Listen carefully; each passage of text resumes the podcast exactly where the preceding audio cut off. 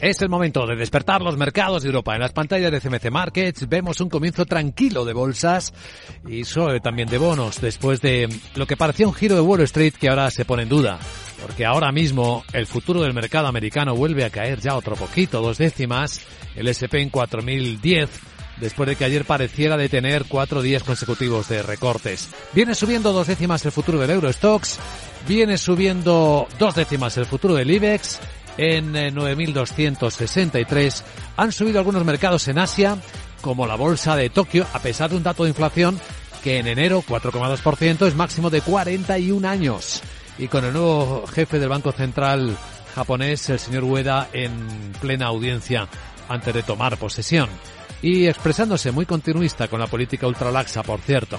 Bueno, vamos a ver cómo estamos despertando en Europa y los datos que ya tenemos. Sandra Torrecillas, buenos días. Buenos días, tenemos un poquito de todo. En el caso de Alemania, el PIB del cuarto trimestre peor de lo esperado. Caída, se ha contraído un 0,4%, se estaba esperando la mitad, 0,2%. Y es que la inflación y la crisis energética han afectado sobre todo al consumo de los hogares alemanes, que ha caído un 1%, y también a la inversión de capital.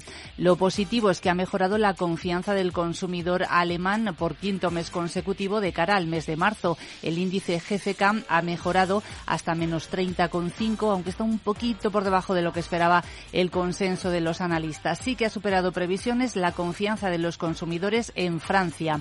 En España esperamos en unos minutos el índice de precios industriales del mes de enero y lo más importante desde Estados Unidos, el deflactor de consumo privado, uno de los indicadores preferidos por la Reserva Federal que venía moderándose y ahora podría estancarse o acelerarse. Sí, sí, cuidado con eso. Y hay muchos resultados que cotizar, ¿eh? Algunos los hemos adelantado, la vuelta a beneficios de IAG, por ejemplo. Que ha ganado un total de 431 millones de euros, remonta el bache de dos años provocado por la COVID. Las ganancias operativas superan los 1.200 millones y dice que van a crecer nuevamente este año. Los de Amadeus o Endesa. Endesa, Amadeus, eh, perdón, ganancia neta de 664 millones después de perder dinero en los dos años anteriores. Eh, lo mismo que en el caso de IAG por la pandemia que asoló la industria de viajes y los de Endesa que mencionas, beneficio neto de algo más de 2.500 millones de euros, es un 77,1% más y sus ingresos se han acercado a los 32.900 millones. Informe de preapertura de mercados en Capital Radio con don Pablo García, director de Ibacons Alfavalio. ¿Qué tal, Pablo? ¿Cómo estás? Muy buenos días. Hola, buenos días, Luis Vicente. Parece que esta semana le ha entrado un poquito de, de inseguridad al mercado, ¿no? Bueno, la verdad es que inseguridad para todos los mercados menos para el europeo, que sigue hmm. estando en racha. Estábamos analizando todos los resultados que comentabas con Sandra, de IAG, de Amadeus, de Endesa, de SACIR, yo entiendo que los resultados empresariales están siendo satisfactorios. No es que sean espectaculares, pero sí, desde luego, marcan pues un punto positivo. Pero, francamente, o sea, no es todo color de rosas cuando estamos viendo estas tasas de inflación en Europa. ¿Alguien está viendo que estamos en el 8,6%, con Hungría el 26%, con Letonia el 21%, o con, vamos a ir a países más céntricos, Italia en el 10,7%. Es decir, eh, no estamos aplacando la inflación, la estamos reduciendo mínimamente y estamos viendo que el proceso de desinflación, desde luego en Estados Unidos, no está funcionando.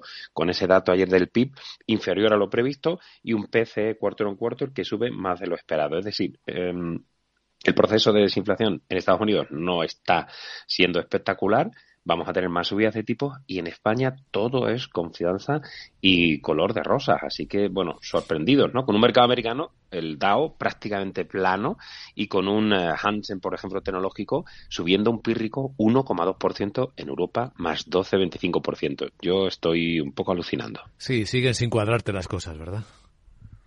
No, no cuadran porque eh, parece que extrapolamos lo que pasa en Estados Unidos y solo cogemos lo bueno, pero ahora que estamos viendo que el, el mensaje un poco más hawkish y sobre todo que la desaceleración empieza a ser una realidad y que la inflación no es o no está tan controlada, ¿por qué pensamos que en Europa estamos controlando la inflación? Que no es real. La inflación subyacente sigue subiendo y el proceso de desinflación es absolutamente insuficiente.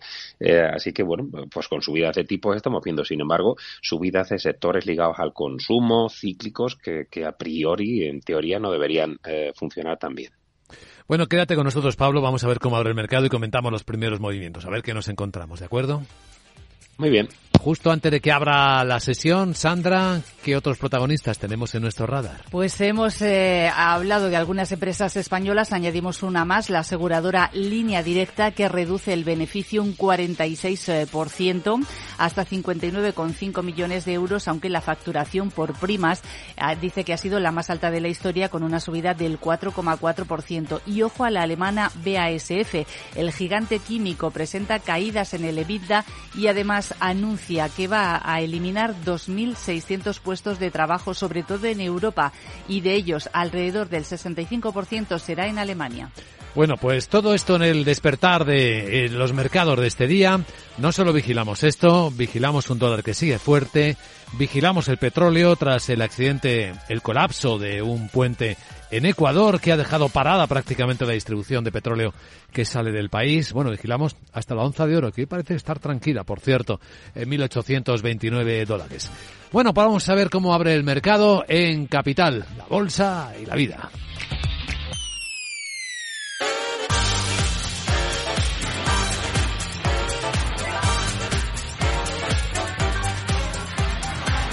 Capital, la Bolsa y la Vida. El programa de radio que despierta la economía. Con Luis Vicente Muñoz.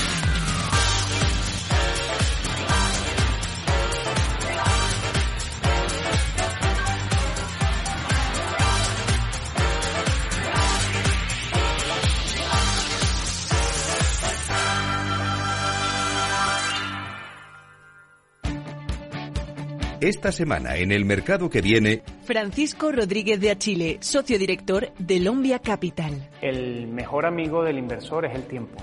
si sabes aprovecharlo y si eres un inversor de medio largo plazo, el tiempo juega a tu favor. Es verdad que tenemos una subida los primeros dos meses del año, pero eso no ha quitado el margen o la capacidad de revalorización que tenemos todavía durante todo el año por delante, con lo cual yo creo que hay una ventana de oportunidad clara que puede aprovechar ese inversor de, de medio largo plazo.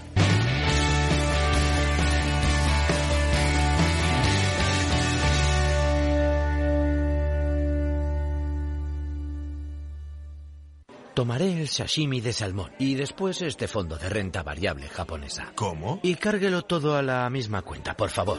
Si eres cliente de Renta 4 Banco, estás acostumbrado a tenerlo todo en el mismo lugar. Realiza pagos con tarjeta, transferencias y domiciliaciones desde tu cuenta de inversión. Entra en r4.com y descubre nuestros servicios gratuitos. Renta 4 Banco, más especialista, más para todos.